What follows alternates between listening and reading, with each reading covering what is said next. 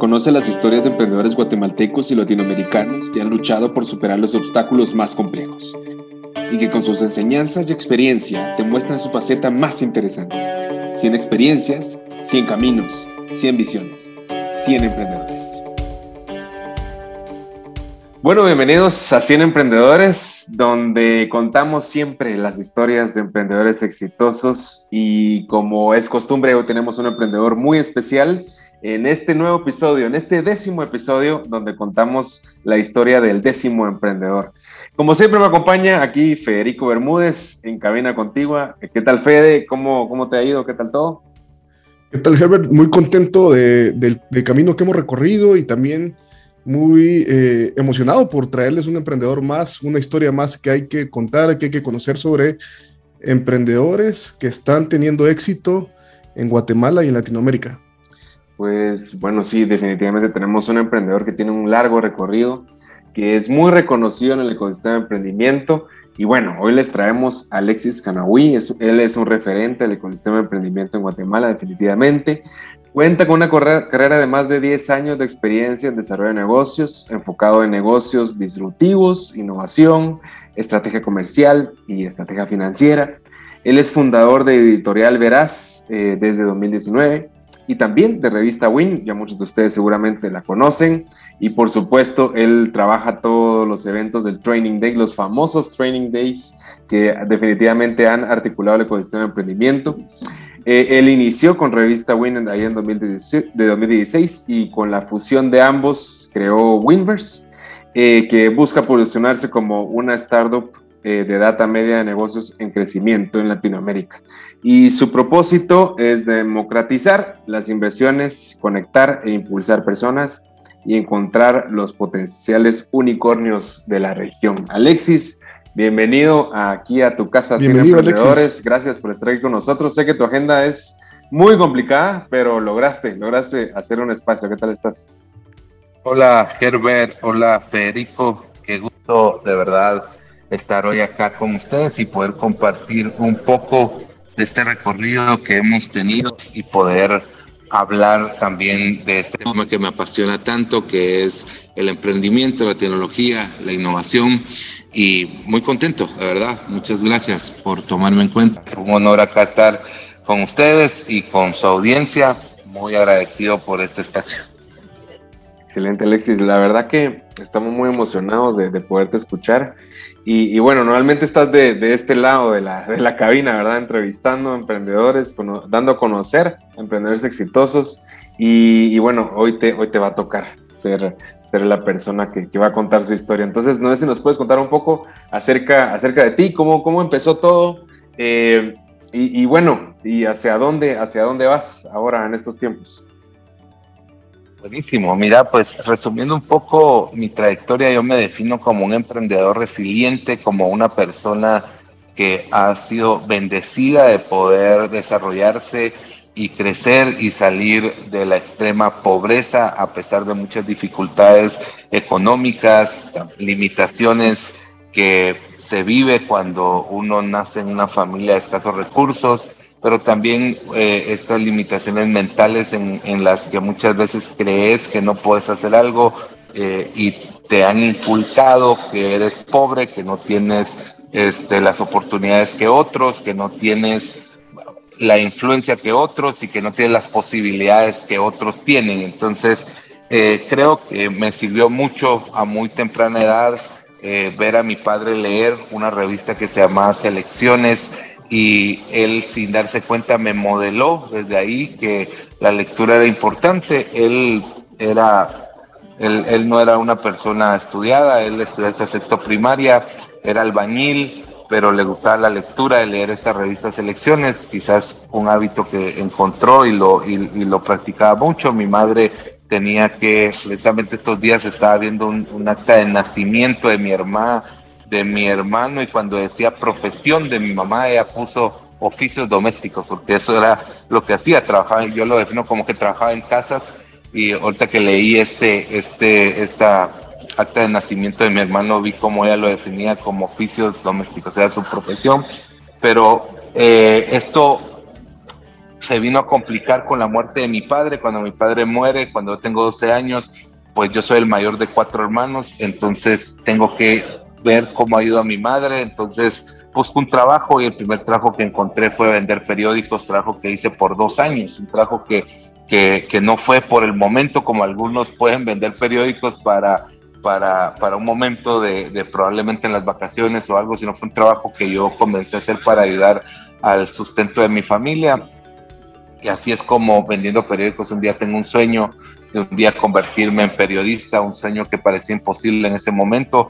Nadie en mi familia ni siquiera se había graduado del diversificado.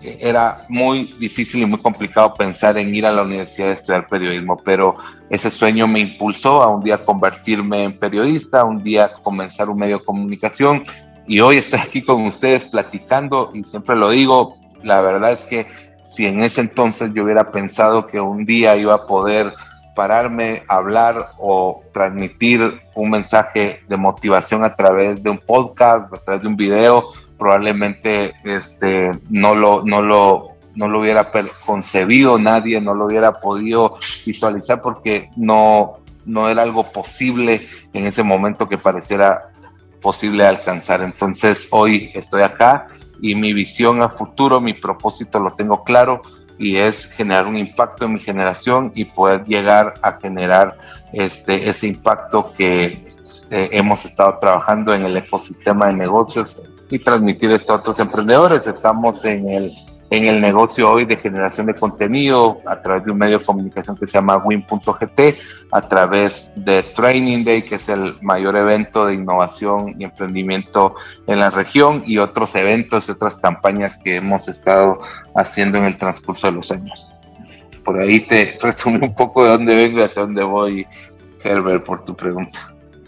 Alexis, es un gusto escuchar tu historia y pues me gustaría también para los que te conocen y para los que también eh, pues aún no te conocen, pero conocen la marca, por ejemplo, de, de, uno de tus eh, emprendimientos, diría yo, más reconocidos, el tema del Training Day. No sé si pudieras comentarnos cómo nace esa idea, cómo surge esta, eh, este evento, que es un evento que se posicionó mucho en el ecosistema de emprendimiento y para muchos es una referencia en, estos temas de cultura emprendedora, de, apoyar al emprendedor guatemalteco. No sé si pudieras contar, contarle a las personas que nos escuchan sobre esta iniciativa, cómo, nace y cómo, cómo camina eso, ¿no?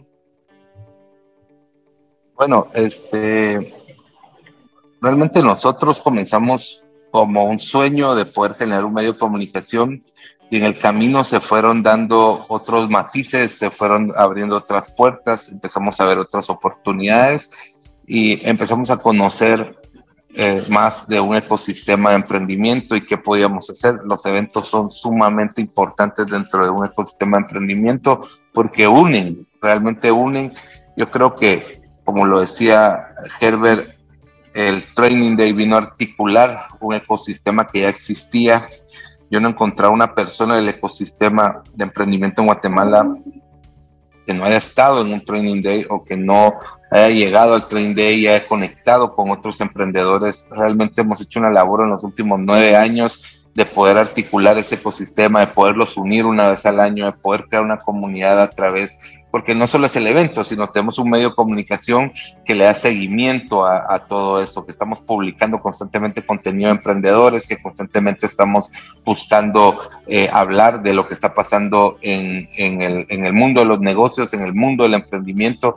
Ya me gusta aclarar porque eh, muchos tienen un mal concepto y hay un concepto de semántica en la palabra emprendedor, porque muchos escuchan decirme a mí o decirles, o que ustedes dicen el emprendedor o un emprendedor y se imaginan a alguien que está comenzando un pequeño negocio, una venta pequeña, y ese es un emprendedor y puede ser un emprendedor nato, pero no es, no solo él es emprendedor, también es aquel que ya lleva tres años eh, luchando en su negocio, que ya tiene 10 empleados, también es aquel que tiene cinco años y ya tiene 20 empleados, también es aquel que tiene 10 años y que tiene 50 empleados, no ha dejado de ser un emprendedor aquel que tuvo la oportunidad de comenzar un negocio escalable de rápido crecimiento y que este negocio escalable de rápido crecimiento lo llevó en pocos años a convertirse en un negocio exponencial y que tiene 50, 100 empleados en tres años. También es un emprendedor. Entonces, nosotros no estamos acostumbrados a escuchar a un emprendedor como una persona con estos perfiles. En cambio, nosotros hemos, y le nombramos así incluso a aquellos grandes empresarios que tienen un espíritu de invertir en un emprendimiento nuevo, de generar nuevos negocios, sigue siendo un emprendedor. Y es una palabra que aquí probablemente se, tiene un concepto un poco diferente. Entonces nosotros hemos querido impactar a esos emprendedores, no solo al emprendedor que comienza, no solo al emprendedor que tiene una idea de negocio, sino también al emprendedor que está desarrollando ya un negocio, está creciendo un negocio o ha hecho crecer un negocio exponencial. Entonces ahí ha estado nuestro enfoque y por eso nació Training Day, porque queríamos unir a estos, al inversionista, al emprendedor, al empresario, al, empresario ya desarrollado, al, aquella startup que está comenzando y que probablemente va a crecer rápido, eh, unir a los actores también, a las organizaciones incubadoras, aceleradoras, universidades, gente de gobierno, ejecutivos, CEOs, eh, gerentes, unirlos para que podamos hacer negocios, para que podamos impulsar la economía que se basa en este 80% de las empresas pymes, que son las que mueven el 80% de la economía del país. Eso, eso me va una pregunta y, realmente sí me he preguntado y, va con el concepto que tú dices de emprendedor, que es alguien que, que busca oportunidades y potencializa sus recursos y ahí entra cualquiera que desde el emprendedor más pequeño, tradicional, hasta el emprendimiento de alto impacto. Eh, y, bueno, veo que es algo que siempre he tenido duda y te lo querido preguntar. ¿Cómo le haces para, para, bueno, con tu equipo me imagino, pero cómo le has hecho para articular a tanta gente y, con, y para involucrar a tantos actores del ecosistema en un mismo lugar y sobre todo en diferentes espacios también? O sea, eh, con el seguimiento que le das en tu libro, en tu plataforma, en tu revista y por supuesto con este evento. ¿Cómo, cómo le haces, Alexis, para, para ver a tanta gente y articular a tanta gente? ¿Cuál es, la, cuál es el secreto? Este, bueno, yo siempre le digo a mi equipo que uno tiene que tener un plan en, en, alianzas, en negocios, en, en, la ejecución uno debe tener un plan B, C, D y hasta Z si es posible. Entonces, siempre mi enfoque ha sido eh, contactar a toda la gente posible que, me, que puede solucionar con nosotros un problema o que se puede unir a nosotros. O sea, si necesitamos un medio, no le hablamos a un medio, le hablamos a siete medios y uno de los siete nos va a decir que sí y resulta que nos terminan diciendo tres, cuatro, cinco que sí. Porque yo me di cuenta que cuando no tienes la influencia, cuando no tienes el apellido, el nombre, cuando no tienes el dinero suficiente, cuando no tienes la posición, tienes que trabajar más que los que sí la tienen. Porque el que nace con un nombre, un apellido, una posición, probablemente le es más fácil conseguir las cosas, pero quien no las tiene, tiene que trabajar más duro. Y ese ha sido nuestro caso, trabajar más duro, esforzarte más, dedicarte más. Entonces, este, yo creo que esa actitud que he tenido desde el principio me ha servido a conocer mucho más gente y a llegar a mucho más gente. Si yo quiero que lleguen mil personas a, nuestro evento, tengo que llegar por lo menos a diez mil personas que escuchen del evento.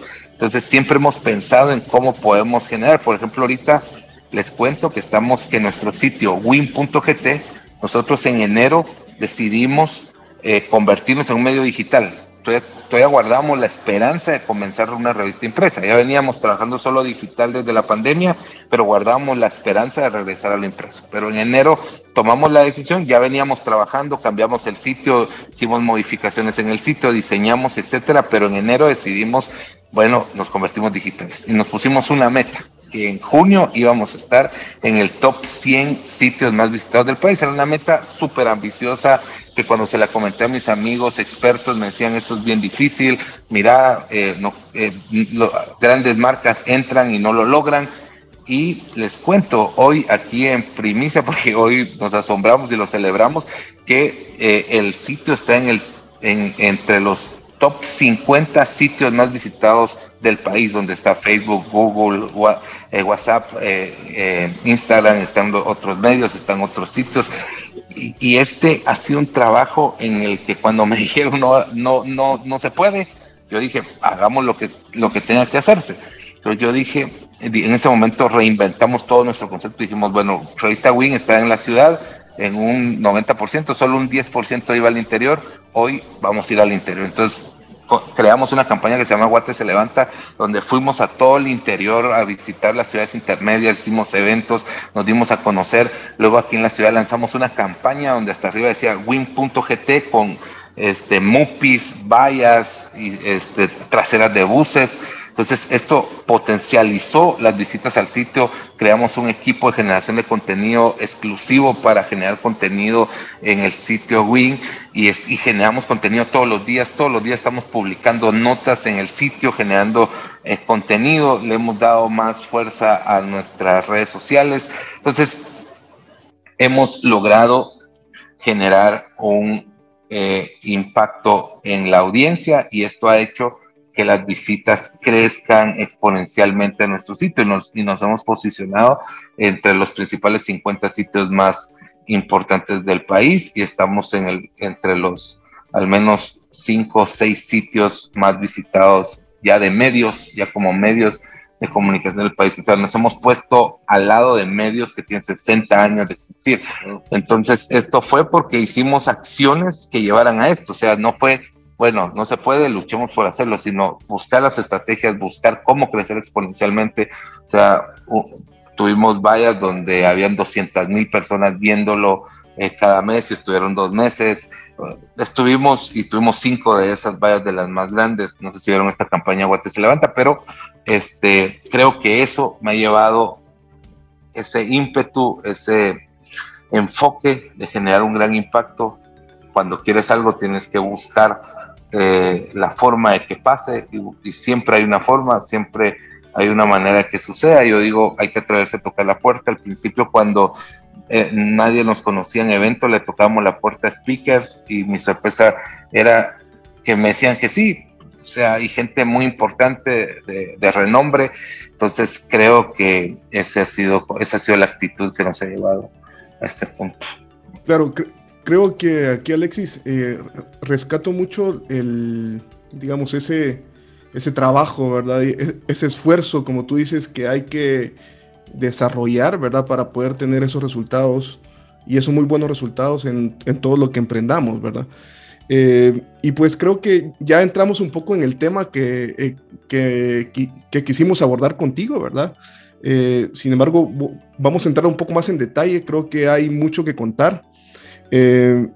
Pues queremos hablar sobre el camino del emprendedor exitoso en Guatemala, todo ese recorrido que puede haber, digamos, o que sucede para poder tener éxito en nuestros negocios y, en, pues en todo lo que se emprenda, ¿verdad?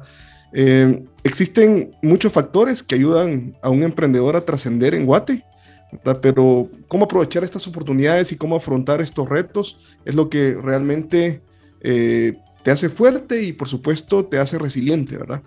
La importancia de todas las redes de contactos, así como del equipo emprendedor que hemos hablado, la formación, por supuesto, y el, el, conocimiento, la experiencia y otros aspectos claves que ayudan a que un emprendedor logre sus metas más ambiciosas. Guatemala eh, cuenta con un ecosistema amplio, pero aún infante, aún es un ecosistema que puede crecer y desarrollarse aún más. Y es necesario reconocer estos espacios que te ayudan a crecer para lograr tener éxito. Aquí, eh, pues hay un tema que, que, que, siempre hemos tocado, digamos, Guatemala, cuando hablamos de las cifras del YEM, ¿verdad? Es uno de los países que está mejor posicionado en temas de, de, de emprendimiento, ¿verdad? Hay, muchas personas que quieren emprender en Guatemala, sin embargo, cuando vemos estos emprendimientos están dentro de lo tradicional y de subsistencia, ¿verdad? Y eso hace que muchas veces no impacte en el desarrollo económico, tanto a nivel local como a nivel de país. Y pues ese era un primer tema que quisiéramos tocar contigo, ¿verdad? ¿Cómo, cómo pasar, digamos, de esta parte tradicional eh, hacia la oportunidad y cómo, cómo podemos hacer como país, digamos, o, qué podemos hacer para eh, hacer que surjan más emprendimientos de este tipo, más emprendimientos por oportunidad que tengan éxito y, por supuesto que generen empleo y que generen crecimiento económico. Eh, gracias, Federico. tal como lo, como lo mencionas, la, la mayoría de negocios Em, según este estudio que vos mencionaste del Global Entrepreneurship Monitor, al, menos el 50% de negocios están generándose por necesidad y, y, lo que sucede es que la falta de empleo, se gradúan 150 mil jóvenes cada año de diversificado y de ellos menos del 5% van a encontrar una, una, posibilidad de ir a la universidad y trabajo eh, son también un, un porcentaje muy reducido que logran encontrar trabajo solo con un, un, título de educación medio. Entonces, este, la falta, de, la falta de, trabajo, la falta de generación de empleo hace que los que las poner un negocio, que quieran hacer un propio negocio y que esto los eh, motiva, o sea, es su motivación, el no tener un trabajo, su, su motivación de comenzar un negocio. Entonces, ¿cómo podemos cambiar esto? Este, yo creo que eh, el tema de la educación y la cultura de emprendimiento, la mentalidad de emprendimiento que no tenemos desde niños, que no se educa a los niños para que se, formen también como emprendedores. Creo que por ahí podría haber una forma de, de lograrlo, crear esa cultura y mentalidad de emprendimiento, cómo educar desde temprana edad a los niños para que sepan qué es emprendimiento, para que escuchen acerca de finanzas, para que escuchen acerca de este tipo de temas, que han habido algunas iniciativas por hacerlo, pero que no han prosperado tanto, no han logrado eh, prosperar.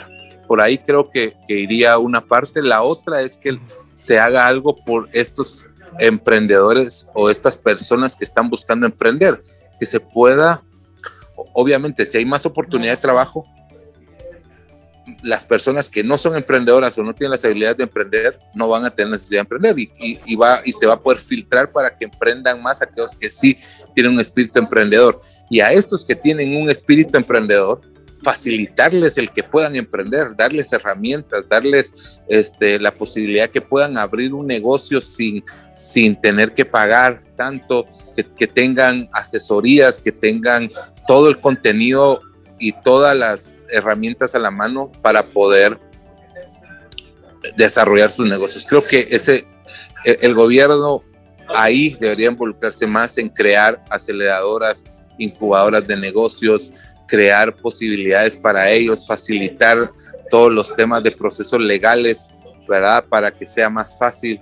Ahí, bueno, hoy en Guatemala tenemos una ley de emprendimiento que está por ahí todavía sin aprovecharse al máximo, pero la tenemos, que creo que es algo que alguien debe tomar la batuta de explotar y impulsarla más y que funcione bien, ¿verdad? Para, para todos, pero creo que es un poco de, de, de, de unidad, otro poco de voluntad y otro poco de esfuerzo en que los que tienen que hacer esto lo puedan hacer para empujar los emprendimientos. Y como tercer punto, creo que también hay un, hay una responsabilidad de cada uno de los que estamos involucrados en impulsar el ecosistema de negocio, en informar, en educar, que nosotros lo hacemos a través de nuestro medio, lo hacemos a través de este libro de Funderbook que lanzamos, pero que creo que esto debería estar pasando más o este tipo de cosas se deberían de apoyar mucho más para empujar a estos nuevos emprendedores. Sí, la verdad que, la verdad que tiene toda la razón Alexis y ahí en esa parte creo que resumes que lo que hace falta para que el emprendedor pues pueda hacer un emprendimiento por oportunidad, un emprendimiento dinámico o de alto potencial eh, o de alto crecimiento, eh, pues tienen que ser esas, condiciones sistémicas que genera el ecosistema.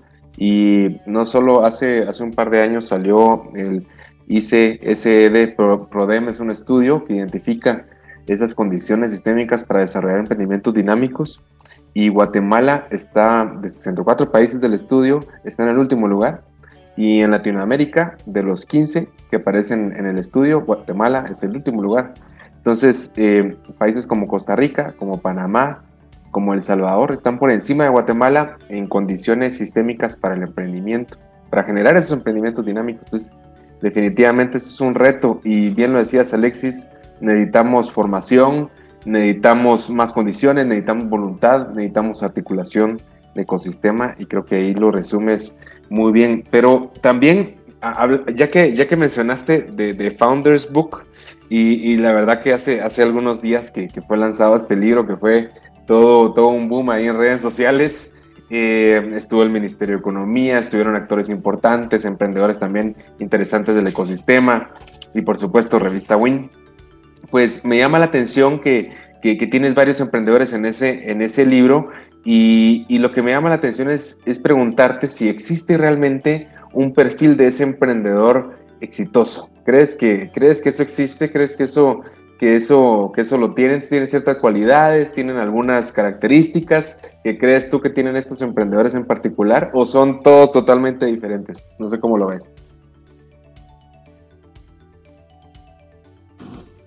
Creo que sí hay un perfil de este emprendedor que, que de forma personal lo he identificado bastante, pero también hay ciertas cosas que hacen que son replicables, que no necesitas tener cierta personalidad, temperamento, si te lo puedes replicar. Vos mencionabas algo con relación a cómo está nuestro país. Por ejemplo, por ponerte un ejemplo, Costa Rica tiene 68 fintech. Aquí en Guatemala creo que habían 15 la última vez que, que revisé, ¿verdad?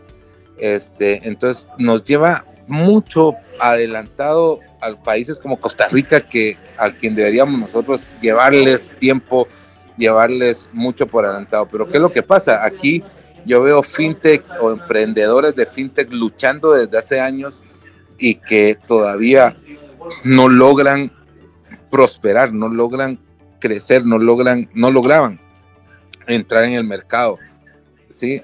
Por leyes, por, por trabas, por tropiezos pero creo que es algo que tiene que cambiar. Tiene que cambiar definitivamente con relación al perfil. Publicamos este libro de Funderbook que tiene a los 50 emprendedores disruptivos, pioneros, innovadores, le llamamos. Eh, los escogimos a cada uno por varias características. Una es que eran empresas que habían crecido en los últimos cinco años de forma exponencial, otra es que tenían una disrupción o estaban siendo pioneros en algo, en su industria, fueron pioneros, por ejemplo, está el fundador de cerveza, de la primera cerveza artesanal que es Príncipe Gris, o sea, no pusimos al, fundador de la primera fintech y pues no pusimos solo a, a empresarios emprendedores que fueran tecnológicos, sino que fueran innovadores, que fueran disruptivos, ¿verdad? Que hay un montón de emprendedores así hoy pero específicamente un perfil, eh, yo podría decirte que muchos de, estos emprendedores fueron, eh, no puedo decir nativos digitales, pero se encontraron y fueron curiosos de investigar, de indagar, de explorar qué pasaría si las cosas cambian, qué pasaría si esto se hace distinto, qué, qué sucedería si esto lo dejamos de hacer así. Pues tenían como esa perspicacia de poder decir esto está bien hecho o no está bien hecho, o sea, de cuestionar, de preguntar. Por ahí los he visto como personas con ese perfil que cuestionan, preguntan todo, están siempre pensando diferente, como por ahí va un poquito el perfil de estas personas que eran muy eh, curiosas se encontraron con un buen negocio, una buena idea y fueron disruptivos o fueron tecnológicos, utilizaron la tecnología, fueron creativos. Por ahí va un poco.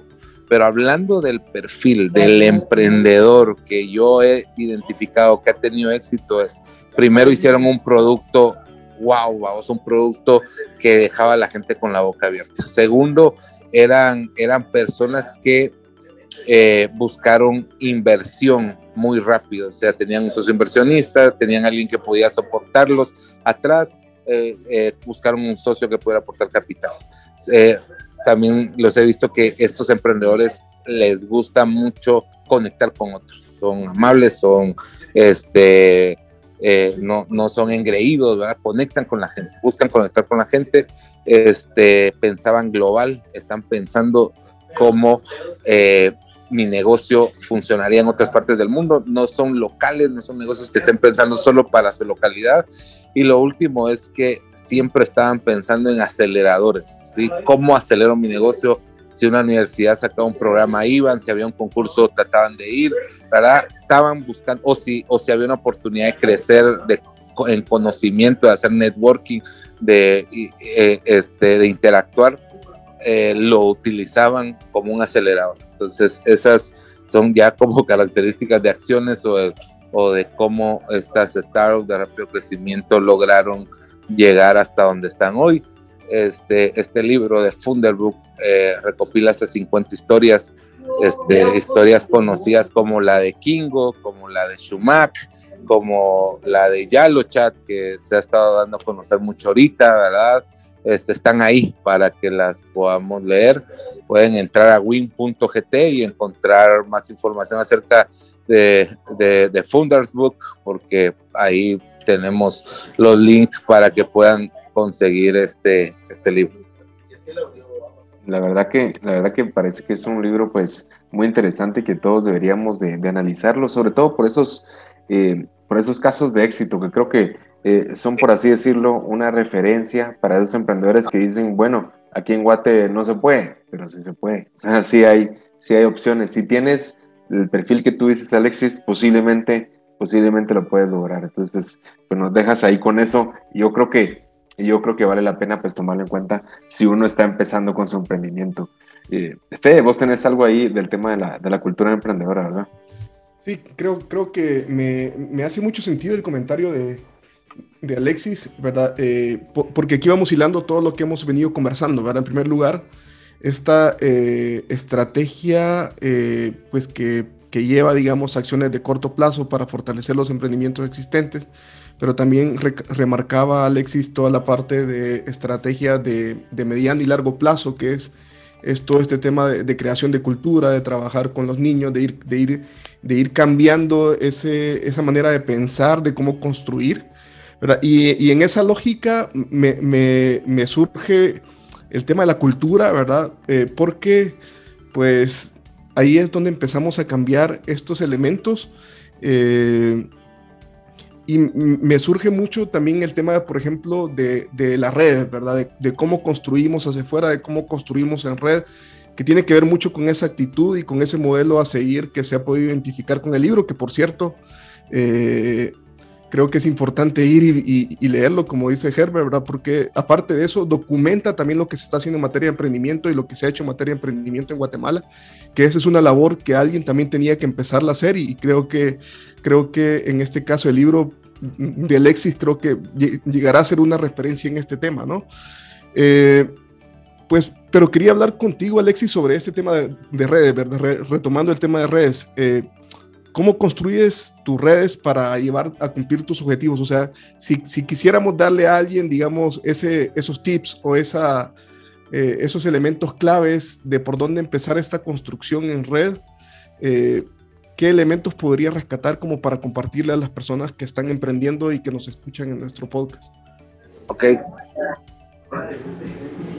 Entonces, eh, les decía que eh, el tema de, redes, de cultura, va muy enfocado al, emprendedor que tiene que desarrollar un negocio desde abajo porque ahí es donde se convierte en el vendedor, en el creador, en el soñador y, hace todo, ¿verdad?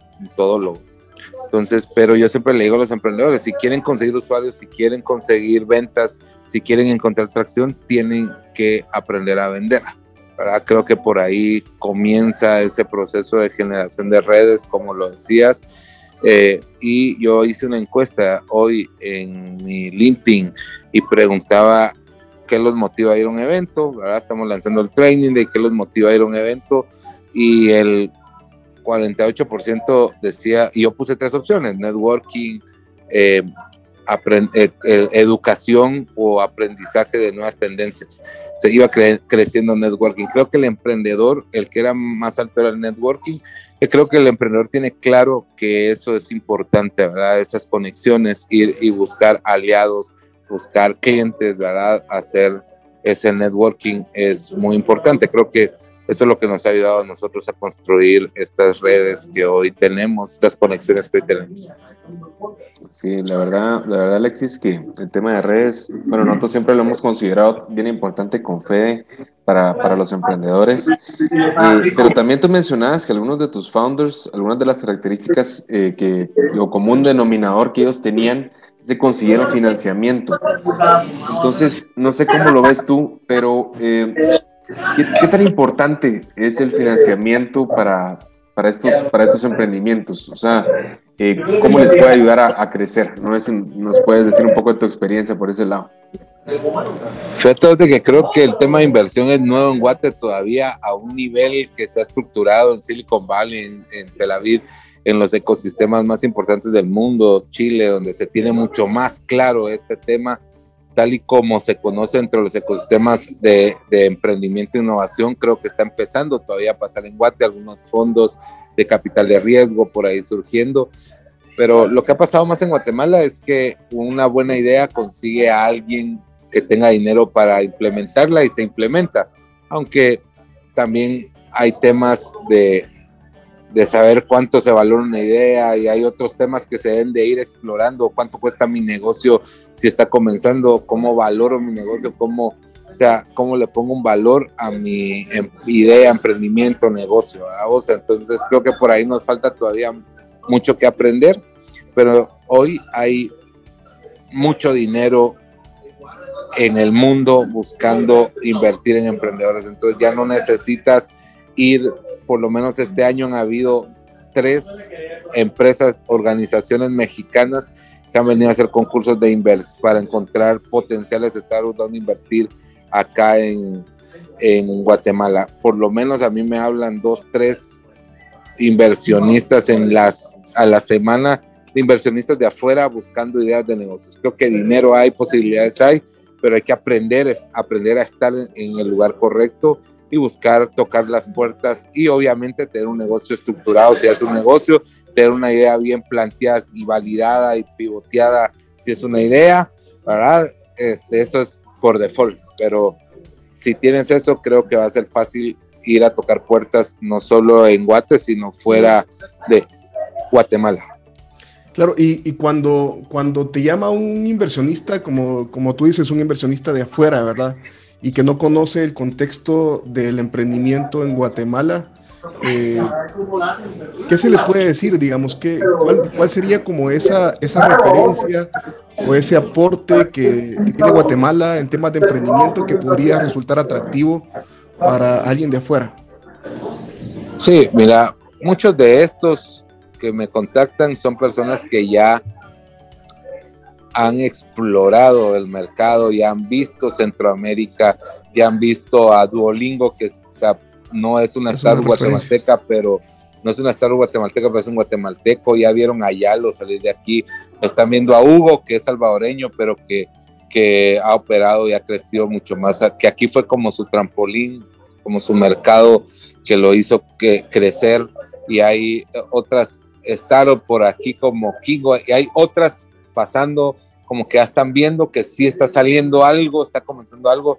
Entonces, hoy hay tantos inversionistas en, de, que invierten en startups que ya están buscando, ya, ya, ya son como cazatalentos, ¿verdad? que ya están viendo los mercados. Ya no les importa si es México, es Guatemala, es Costa Rica o es Colombia, que es enorme, si nos están buscando, ¿verdad? se están constantemente contactando para buscar. Entonces, yo la verdad es que busco vender muy bien Guate, sin embargo, eh, tengo que ser realista con ellos, que aquí hay todavía eh, condiciones un poco complicadas, procedimientos legales eh, un poco complicados, cosas que, que he ido aprendiendo del mercado, pero potencial, capital humano, ideas, y ganas de, luchar y de sacar adelante un negocio hay en Sí, la verdad que, la verdad que eso, ese tema de las ganas y la pasión no se la quitan al emprendedor guatemalteco, ¿verdad? Y, y, bueno, en, eso, esa parte de las, de las condiciones otra vez viene, viene a relucir porque definitivamente aquí en Guatemala, y ya lo vimos con, con este estudio que estamos platicando hace un ratito, eh, definitivamente las condiciones eh, no, son, no son tan favorables en, términos de, eh, clima de negocios, políticas, leyes, infraestructura, digamos, industria de soporte, pues hay muchos temas que no apoyan a que, a que Guatemala ayude o facilite el trabajo a los emprendedores, pero definitivamente sí han de haber algunas cosas que Guatemala sí tiene de bueno. Entonces, no sé si nos puedes decir, Alexis, en, tu camino y en la experiencia que has tenido y esas pláticas y conversaciones que has tenido con los emprendedores, ¿qué tiene Guatemala que aportar para el emprendedor? Que creo que más de algo ha de tener, ¿no? Sí, por, por supuesto que sí, vos. Este, creo que, creo que el, el, emprendedor aquí en Guatemala se encuentra eh, con desafíos, pero también con oportunidades. Guatemala, y tal vez esto no es algo que Guatemala le pueda aportar al emprendedor, pero Guatemala todavía tiene mucha oportunidad de cosas que se pueden hacer, ¿sí? De cosas nuevas, de disrupciones, eh, muchas industrias que ya están digitalizadas en otras partes del mundo se faltan digitalizar acá. O sea, si volteas a ver el gobierno, si volteas a ver multinacionales, todavía falta mucho por hacer. Creo que se está por des despertar un este, interés en las multinacionales por los emprendedores y por las startups guatemaltecas.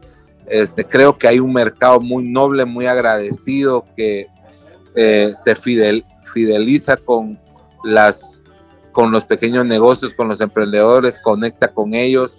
Creo que hay un, un mercado muy interesante, noble que puede responder a los emprendedores. Por ahí creo que hay algo que tenemos que debemos aprovechar, ¿verdad?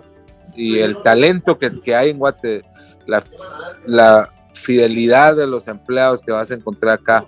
Hay muchas empresas trayendo sus oficinas para acá porque acá los trabajadores trabajan más, son dedicados, son esforzados.